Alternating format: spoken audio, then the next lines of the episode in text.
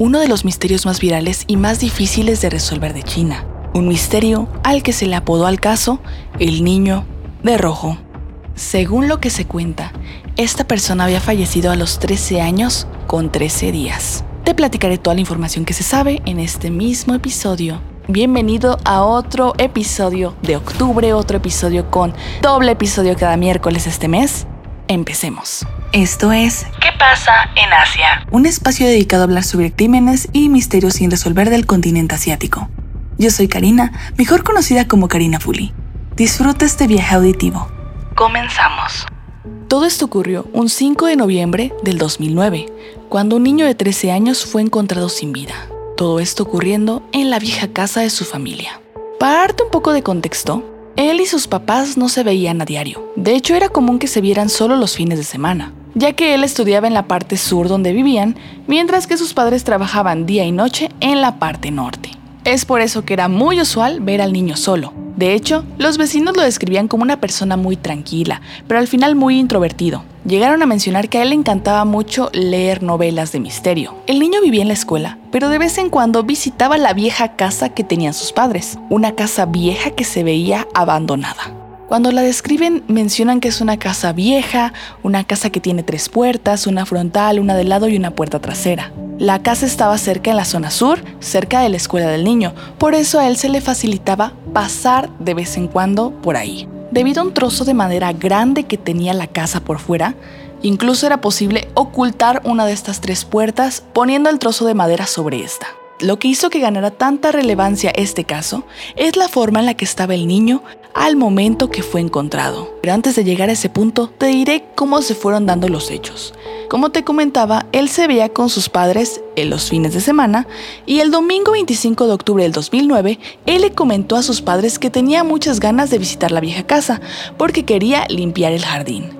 Ten en cuenta que la vieja casa estaba cerca de la escuela del niño y él vivía en la escuela. Entonces, cuando llegaba a ir a la casa era solo si quería recoger algo de ahí, si quería limpiar un poco, porque recordemos que la casa estaba abandonada. Después de que el niño les comentó que quería hacer esta limpieza en la vieja casa, sus padres no volvieron a tener noticias de él y por supuesto comenzaron a preocuparse. El 3 de noviembre lo llamó su padre y nadie respondió. Su padre se puso en contacto con la escuela para saber qué había pasado con su hijo y la escuela respondió que durante esa semana el niño estuvo ausente. La escuela explicó que debido a que había un brote de influenza recientemente, ellos pensaron que el niño se había ausentado porque justo se había enfermado.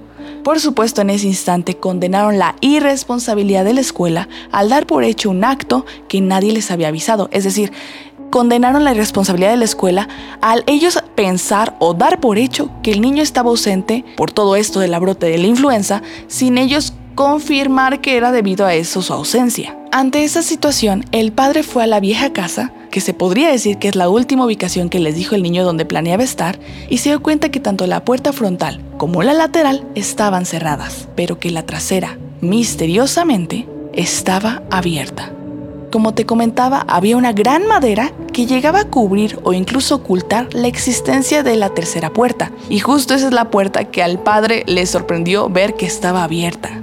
La madera que cubría la puerta no estaba. Y justo al momento en que el padre entra a la casa, ve una terrible escena. Los brazos y las piernas del niño estaban atados firmemente con 12 nudos.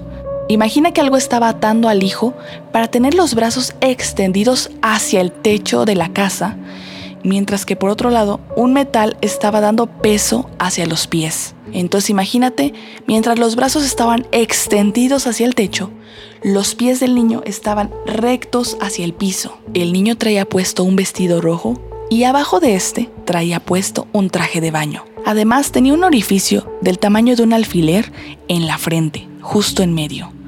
Encontraron dinero y su celular en la mochila del niño. No faltaba nada. Y al momento de ver esa escena, el padre llama a la policía. La policía mencionó que no había signos visibles de resistencia, pero lo que molestó tanto a los padres y a la comunidad en general es cómo la policía rápidamente cerró este caso, ya que, a pesar de que el 5 de noviembre lo habían descubierto, tan solo un mes después, el 3 de diciembre, la policía había publicado un informe de todo lo relacionado a este incidente. La policía le dijo a los padres que el fallecimiento se debía a que su hijo murió accidentalmente en una especie de juego de superstición que no constituía en un delito. Y a pesar de eso, le dijeron que no se preocupara, porque habían decidido no archivar el caso y tenerlo ahí pendiente por si encontraban más pistas. Un periodista entonces decidió llamar a la policía para investigar un poco más sobre este crimen, y resulta que la policía se negó a hablar del tema. Los padres, por supuesto, no iban a aceptar tal conclusión y pidieron que se reconsiderara lo que había sucedido, siendo esta solicitud un 11 de diciembre, 10 días después. Tan solo 10 días después, la policía le respondió que a pesar de una investigación exhaustiva, no había indicios de asesinato o de que el niño se hubiera quitado su propia vida, ya que se encontraban todas las pertenencias del niño, por lo cual nadie había tratado de robarle y luego acabar con su vida, también porque no había golpes ni nada que supusiera que había sido alguna pelea o algún forcejeo, ningún golpe a excepción del orificio de la frente que te digo que tenía del tamaño de un alfiler. Y también, exceptuando por supuesto las marcas que tenía en los pies y en las muñecas que se debían a la cuerda con la que habían atado al niño para el techo y para el piso. Por lo que únicamente podían concluir todo este caso como un accidente, ¿puedes creerlo? Pero había más preguntas y respuestas. ¿Por qué traía puesto un vestido rojo? ¿Por qué había abajo del vestido un traje de baño de mujer? ¿Cómo se podría hacer los nudos tan profesionales de las piernas y de las manos? Pero debido a que la policía cerró el caso, hay muchas teorías que rodean lo que pudo haber pasado con este crimen.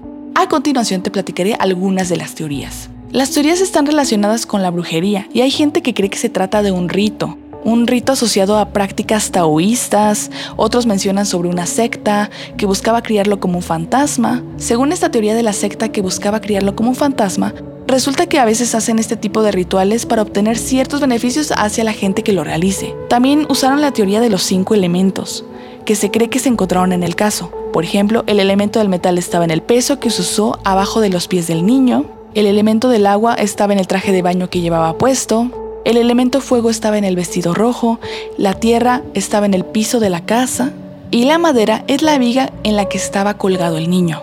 Y que justo el agujero del alfiler separaría el alma del cuerpo. Peso del metal lo mantendría sobre la tierra, mientras que el fuego uniría el alma condenada del niño a la persona que lo realizó.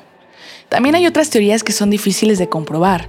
Hay gente que piensa que quizás el niño tenía algún tipo de interés o deseo que lo pudo orillar a querer acabar con su vida. Otros mencionan que incluso es un plan malévolo del padre del niño, porque solo para que tengas contexto, la esposa ya se había casado por segunda vez, entonces que tal vez el esposo del primer matrimonio había cobrado algún tipo de venganza, pero la policía reveló que tanto los padres del niño como este primer esposo tenían coartadas.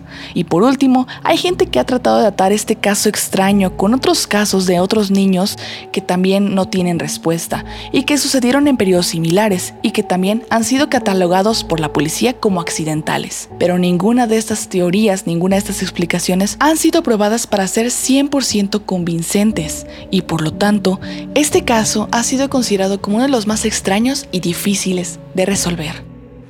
Cuéntame si conoces algo más de este caso o si a ti se te ocurriría otra teoría de lo que pudo haber pasado. Recuerda que tengo un TikTok y un Instagram donde me puedes encontrar también como Karina Fully. Y también si me estás escuchando en Spotify, seguramente aquí viene una pregunta que ojalá me respondas. Pero nos escuchamos en el siguiente episodio. Chao.